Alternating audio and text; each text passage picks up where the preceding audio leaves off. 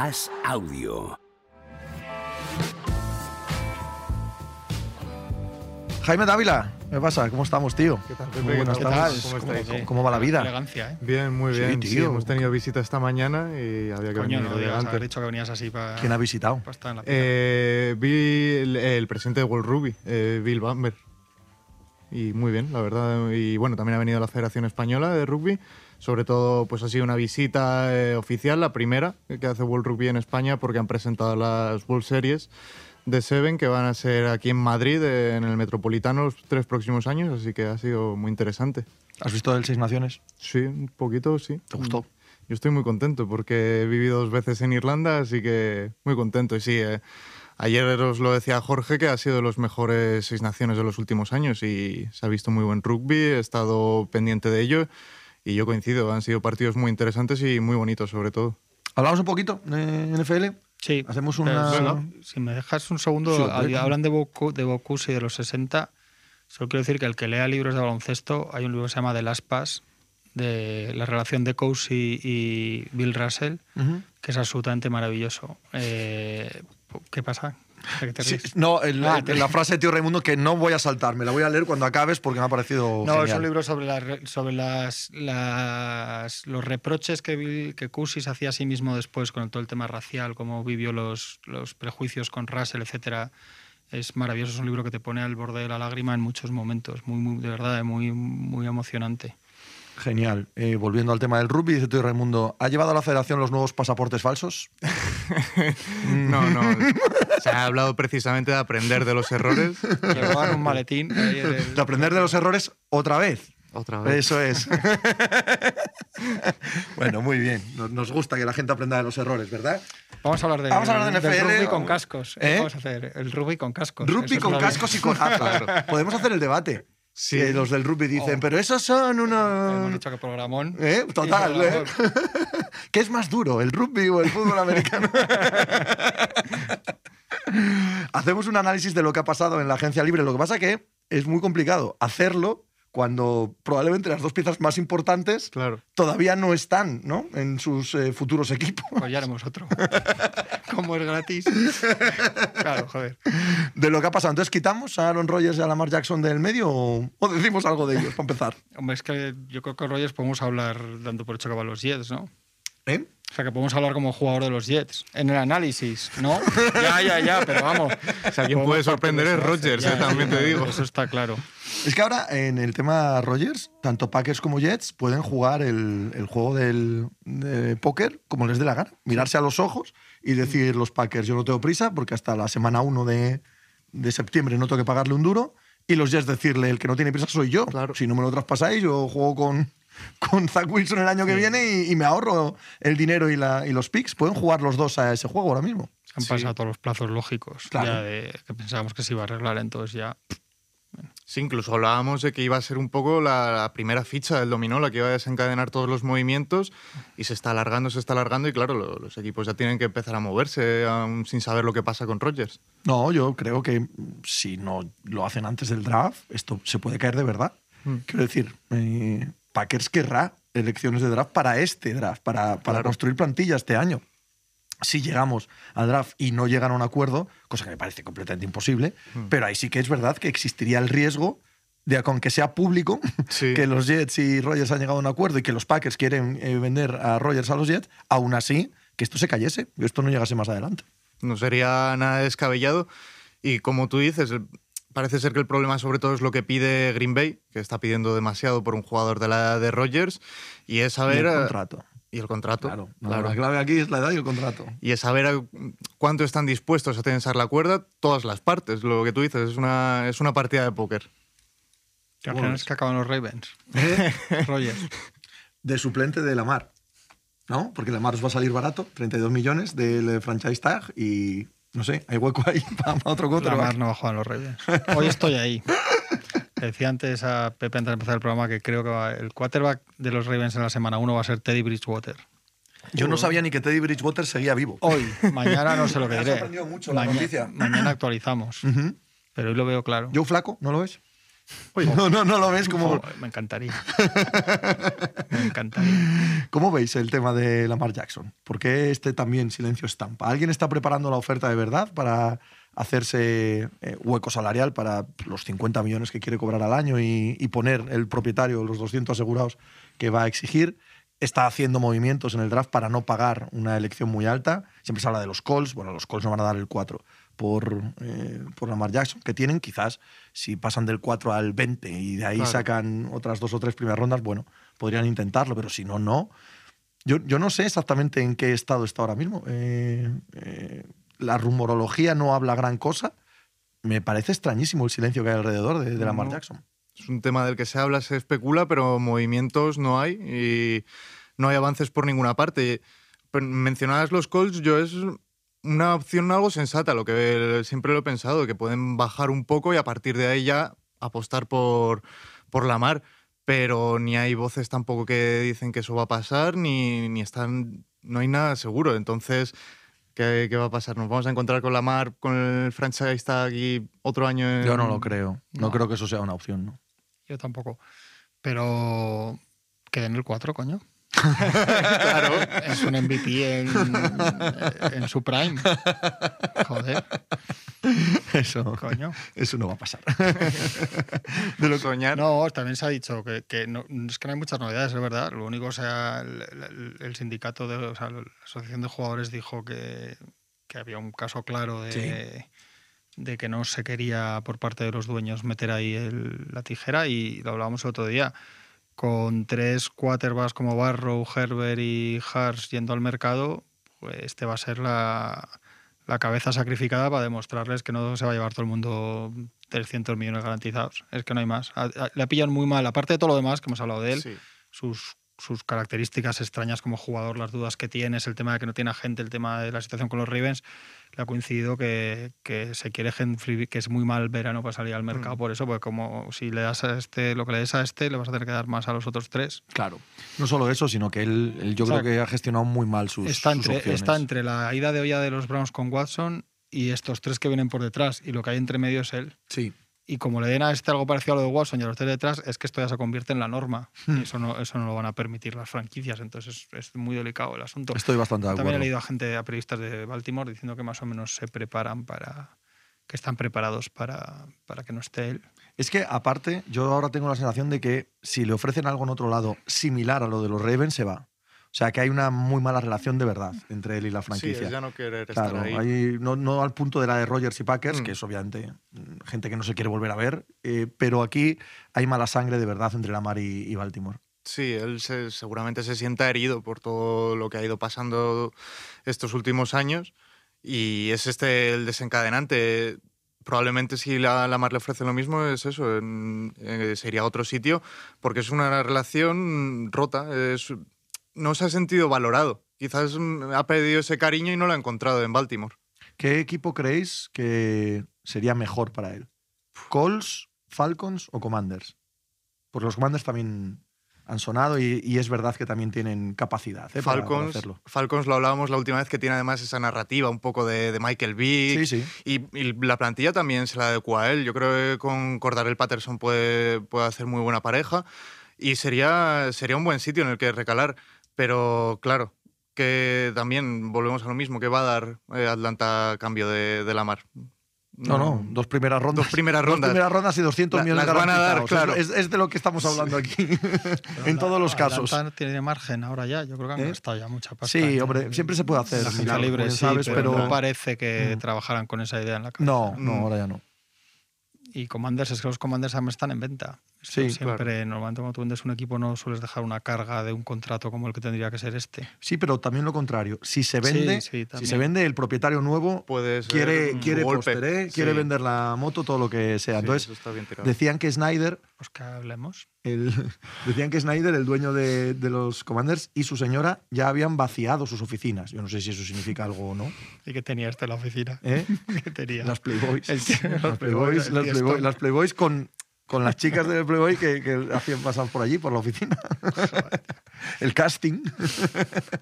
El caso es que los Ravens ya han, han estropeado, o sea, el año ya se lo tienen estropeado. No han hecho absolutamente nada en la agencia libre, no han podido hacer nada. Nada de nada, literal. literal. Dice Ferramo y Detroit, no, Detroit no, no tiene ni capacidad, ni, No, ni hueco, plan, ni, el proyecto está para eso ahora mismo. De hecho, están contentos con, con Jared Goff, ¿no?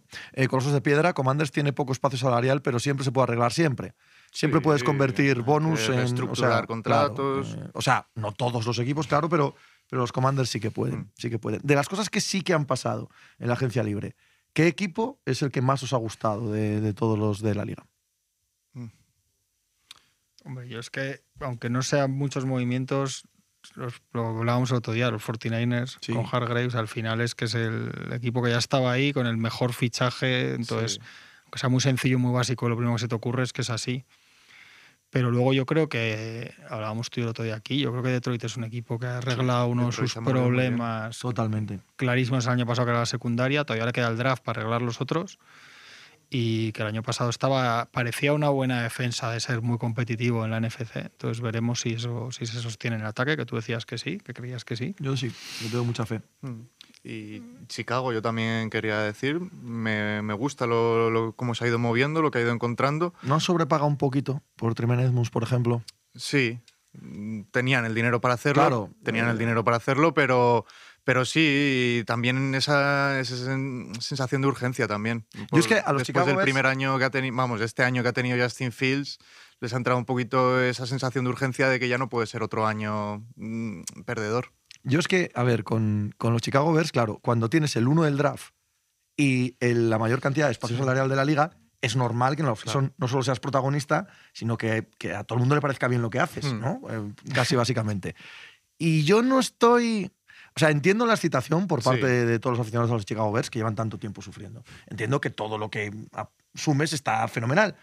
Pero creo que en la agencia libre han sobrepagado un poquito y creo que aunque está estupendo vender el uno del draft y conseguir todo lo que han conseguido por, por ese uno, ¿no? Dos primeras rondas, la segunda, tal, ni me parece tanto lo que han conseguido en el traspaso, ni me parece que hayan fichado jugadores tan, tan diferenciales para el dinero que se han gastado. Entonces, bien, pero yo le pongo un poco asterisco a, a la Sí, de los Chicago Bears. Pero no súper, ¿no? Claro, eso es, eso es. ¿no? Eh, Y oye, si tienes el uno del draft y Hmm. tienes 90 millones de espacio salarial, puedes aspirar a ser súper, ¿no? Claro. También es muy peligroso, sobre todo los 90 millones. Ya ves, la cantidad de veces que se lían, siendo esta como ha sido una agencia libre con muy pocos Sí, jugadores Ha estelares. habido ¿eh? nombres. Y Miami, ¿eh?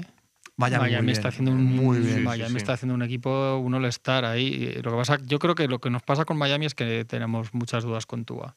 Sí, pero es lo único, ¿eh? Si tuviéramos la Sí, certeza lo de que. Tua iba a estar Sí. sano y sin problemas de golpes en la cabeza y jugando a su mejor nivel, estaríamos diciendo que Miami es Estoy de favorito. Y Estoy nos, de nos- acuerdo. nos frena eso, pero Mm. como empieza la temporada, esté en pista, o sea, esté en el campo, Tua y juegue bien como empezó la temporada pasada, ese equipo es buenísimo. Y luego, a mí parecido a lo de a lo de San Francisco me parece lo de Cincinnati con, con Orlando Brown, por ejemplo. Claro, Sí. y, y lo de Kansas con Jaguan Taylor. Movimientos pequeños en equipos que no Mm. necesitan siete golpes de efecto y tal, y sin embargo puede ser el tac, el, el golpe que les ponga por delante. de- Pregunta. Matrioska. ¿Los Jets, cómo los veis? Ya tenían un equipo fuerte con Rogers, si va, sube mucho. No, no, no hay duda, ¿eh? O sea, si Sí, llega Rogers sí, Jets, son claro, candidatos. claro. Es un equipazo. Es un equipazo. Tenían un. También a ver qué le saca Packers, porque igual le saca algún jugador importante, Mm. pero aún así no creo que sea alguien del núcleo duro, ¿vale? Alguien importante de. En los últimos dos años habían arreglado, arreglado, habían invertido un montón de draft en la línea ofensiva, muchísimo. Sí. Una- unas monstruos ahí en la línea izquierda. Han metido dinero en defensa. Keenan Williams, Quincy Williams, eh, eh, con Sos Garner en la secundaria el año pasado acertaron en el draft. Es un equipo que tenía receptores, que, eh, que también el año pasado con el draft, eh, corredor joven, Brice eh, Hall excitante. estuvo muy bien hasta la lesión. Tú pones a Aaron Rodgers ahí, ese equipo es candidato, Sí, candidato a todo. Sí, sí, sí, Debería por ser. supuesto. Se está poniendo bonita la división. Muy, muy bonita. Era lo que yo quería, porque me gusta que sea divertida y que sea competida. ¿Sabes? No me gusta que sea un paseo como estos últimos años, ¿vale? Es como Manuel de la Torre, ¿no? Este es Manuel de la Torre. Y Dejando mis- hablar de otro equipo, es que mis está muy- broncos, dicen ahí. Eso sí vas a decir. Sí, los Denver Es Broncos. que sabía que lo ibas a decir, porque como estamos todo el día juntos, Claro. ya sabemos, ya sé lo que va a decir antes de que Claro. esto, esto, esto es horroroso. Pero es así. con lo bonito que porque lo los han citado. Sí, bien, ¿no? Lo Muy bien, menos muy bien. Creo que han sí. arreglado trincheras y han metido mucha seriedad. Mm. La imagen que me ha dado la agencia libre de los Denver Broncos es de equipo que al fin sabe lo que quiere, lo Sí, que busca. Esa seriedad que no encontraron para nada el año pasado. Nada. Y, y parece haberlo corregido también. Quería el movimiento de Darren Waller a Giants. Sí. Me gusta mucho también. Bueno, Y- Eh, eh, eh, que es un movimiento de poco riesgo, porque no han sí, pagado mucho. No se ha pagado. pero con la edad que tiene y los últimos años que ha tenido, lesiones. Sí, las lesiones, las lesiones. pero- Pero si, si está sano, sobre todo, Daniel Jones yo creo que lo puede aprovechar muchísimo. Sí, él necesitaba, es que el año pasado Sí, no tiene no receptores, no, ni receptores, ni- tanto rato entrando y saliendo, lesionándose. Pero el problema es que con estos tíos así, dices están sanos y luego no están sanos. Es que es así. Sí, Al eh, final, sí. por desgracia, el que los sobre que se todo pasan con dos, tres 32 años, sí, si eso. fueran 27, Sí, los que no es un año, Claro, tal, los que sí, ves sí, que es una y otra vez al final y se te. Pero es verdad que no arriesgan no mucho. arriesgan nada. Sí, sí. No, es una tercera ronda, ¿verdad? Eh, la mitad del salario, creo que la otra mitad se la quedan Raiders o algo por el estilo. No es un movimiento de riesgo. No hay mucho que perder, Los Jets, los Jets, perdón, los Giants están muy contentos. Hacen ese movimiento casi con. Venga, como estos, ¿sabes? Encima de la mesa. Sí. Cuando consiguen, antes de que empiece la offseason, renovar eh, a largo plazo a, a Daniel Jones, mantener a Saquon Barkley, que parecía difícil que consiguieran ambas. No fue un gran equipo el año pasado, pero fue un equipo en crecimiento, un equipo para estar orgulloso. Sí. Sí, hombre. No sé, es un equipo que ahora mismo exuda alegría, ¿no? Y venga, pues nos la jugamos a ver con Waller a ver qué tal. Sí, hablan ahí de que Broncos floja en la línea defensiva. Mira, que leo la línea defensiva, otro equipo que ha hecho ahí que ahí tenía un. Pero han fechado a Zach Allen, ¿eh? Los Denver Broncos. Sí, y otro equipo que ahí tenía un, que tuvo un drama el año pasado y ahí ha, ha puesto mucho dinero ahí es, son los Browns. Sí, Los Browns sí, ahí, sí, ojo, sí. eh, que ya no va a estar solo Garrett y, y cuidado, porque esto es otro equipo que el año pasado fue un desastre, pero, pero en realidad está a dos toquecitos de ser bueno, ¿verdad? Estos equipos que dices, joder. Mm, hay también, creo que legítimas dudas de saber si, Watson. claro, Sí, si Deshaun claro, Watson vuelve sí. a ser el, el jugador antes del Total, escándalo. total, y eso todavía no lo hemos visto. Entonces, Sí, el año pasado tuvo muy poco tiempo, entonces es Sí. este el año para ver si vuelve a ser ese y, Son y- Watson. y por lo que hemos hablado de los contratos, o sea, esto es una, una piedra atada al tobillo de los Browns. Sí. Esto o funciona o, o hecatombe. O sea, no hay. Totalmente, Aquí no hay término medio, ni hay posible traspaso, ni hay capacidad de salir del Nada. contrato. De hecho, tenían una eh, decisión unilateral esta offseason los Browns de reestructurarle el contrato. Aunque era todo garantizado, podían reestructurarlo de tal manera que ahora habría ese espacio salarial. Eso lo han hecho. Eso significa que estás todavía más atado Sí. en la parte final de, de los años de contrato o las posibles renovaciones. Es todavía más de los cinco años. ¿no? Es una situación que o, o, Deshaun Watson juega al nivel que jugó Sí. el último año en Houston o este equipo queda lastrado por un lustro. Vamos, no, de, de esa no, no se levantan. Totalmente. Y lo que hablábamos antes, que estamos en el primavera de 2023 sin equipo Bobby Wagner, Siki Elliott, DeAndre Hawkins en el mercado, Lamar Jackson en el mercado. Es. La realidad de la NFL es absolutamente tío, la, la trituradora. Es una carnicería absoluta. Ekeler con unas declaraciones maravillosas. Sí. Ayer diciendo que, que no es que no quisiese los Chargers, sino que estaba infrapagado, Infrapagado. y que tal y como juega, que tienen que darle más dinero ya, ahora, no el año que viene, el año que viene igual está Dios dirá, muerto. eh, Igual está muerto el año que viene. Dios, Mikam, ¿creéis que las adquisiciones de la OL de Steelers pueden hacer que le den prioridad a un cornerback en primera ronda? Pues muy probablemente sí. Mm. Muy probablemente sí. Eh, si un malo, ¿no? El de, el de Eagles es un muy buen fichaje por parte de, de Steelers y era un asunto que tenían que arreglar porque desde. Claro, la retirada y el final de Rodlisberger lo tapa todo. Mm. Pero el último año de Rodlisberger, o los últimos años, ya fueron muy mediocres Sí, de- ya- del ya juego de quarterback. esas carencias. Y sin embargo, la línea fue la que se fue hundiendo ante nuestros ojos sin casi darnos cuenta, ¿no? Mm. Eh, Ponzi, Villanueva, De Castro, hostia, aquella línea era increíble, era increíble aquella línea. Y, y es que desapareció. ¿Quién- y esa parte fue esencial para el hundimiento también de. ¿Quién ha dicho que le llamó? Ha dicho Roethlisberger. Los 49ers. Eso. eh, Los 49ers, sí. Le llamaron. Yo no me lo creo. No me lo creo. Primero, Rolsberger es un idiota, es un mentiroso y es un gilipollas. Y luego no veo yo a Y Shanahan. Y no has dicho lo peor que es. No, Ahí. no lo he dicho porque me puede demandar. Eh, como a tantas veces le han demandado a él, por otra parte. y no veo yo a Shanahan eh, queriendo jugar con No, Roethlisberger. el No lo veo estilo de juego de Sanahan no, Aparte no casa estaba, nada. Estaba acabadísimo. al Pero, final, por favor, era un gato de escayola en el sí, pocket. sí, sí. Un gato de escayola ahí en una, mm, un juego tan dinámico terrestre que tienen los 49ers. Otra cosa es que coincidieran en alguna combine, en algún bar o tal, y yo te llamo, no Un sé qué. chascarrillo de te claro, vuelves. correcto, pero vamos, no me imagino yo a, a Shanahan llamando a Roethlisberger, pero en los- absoluto. Los Steelers sí, la, esa división también nos van a dar a nosotros por todos los lados.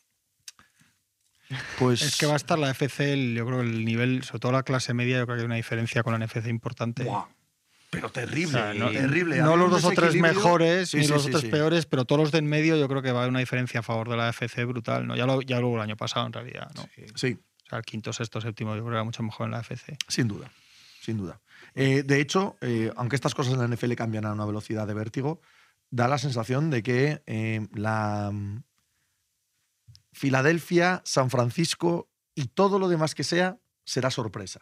Hmm. Si Detroit Lions tienen un gran, una gran temporada, Dallas. si Dallas, Dallas, tiene una buena temporada, Dallas- ¿os gusta tanto como...? No, pero no están tan lejos, en teoría. y No, lo sé. Año, Han perdido a Dalton Schultz Sí, también, ¿no? Plantaron cara, plantaron cara en playoff a San Francisco. No están al nivel de Filadelfia y San Francisco, eso eh, está claro. Entonces sí, sí que se puede considerar sorpresa, ¿no? Entonces, si les vemos ahí peleando este año. Yo creo que pones a Dallas en la AFC No, bueno, y eso es un, está claro, equipo, eso está claro. es un equipo que le cuesta ser élite en la AFC. Sí, sí, sí, por no, supuesto. por supuesto. ¿no? Pero están en, yo creo que la- va a ser la división a priori, eh, a priori es la más fuerte. Con los Eagles, los Giants, que son bastante Sí. estables, Mm. por lo menos. Sí, sí, sí. Los que- Commanders con la mar, tío. Los Commanders no tienen mal equipo. No, No, No, claro, tienen mal no, equipo no, en no, absoluto. Y además tienen un factor que, que a mí me hace tener muchas ganas de verle, que es haber fichado a Eric Bienimi como coordinador Sí, ofensivo. es un muy buen movimiento. O no, no lo sé. O sea, igual, igual, es, igual es un señor, como dice la leyenda, que está para llevar los cafés a Andy Reid. Claro, Claro, no, no tenemos ni idea. Pero eso ya mejora lo que es. Lo que habían, Lo que lo que tenía. habían los Commanders, ¿no?